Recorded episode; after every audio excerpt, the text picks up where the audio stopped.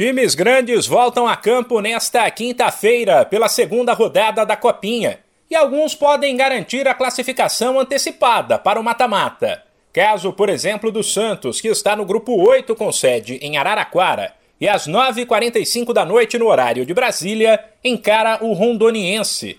Outro que pode avançar para a próxima fase é o Grêmio, que entra em campo mais cedo às 7h30 em Jaú, contra o Castanhal. Sem falar no Botafogo, que às 6h15 em Taubaté encara o Petrolina. Já os outros dois times da elite do futebol brasileiro que jogam nesta quinta apenas empataram na estreia, ao contrário de Santos, Grêmio e Botafogo, que venceram. E por isso, precisam da vitória. Uma e 15 da tarde tem Atlético Paranaense e Velo Clube em Araras. E 7 e 15 tem América e São Carlos em São Carlos.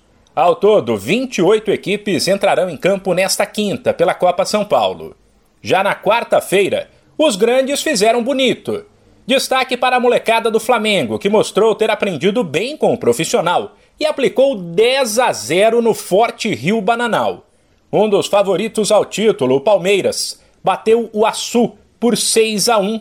O Vasco fez 5 a 1 no Lagarto. O Cruzeiro 5 a 0 no Palmas e o São Paulo, apesar do placar mais modesto, também venceu 2 a 0 para cima do CSE.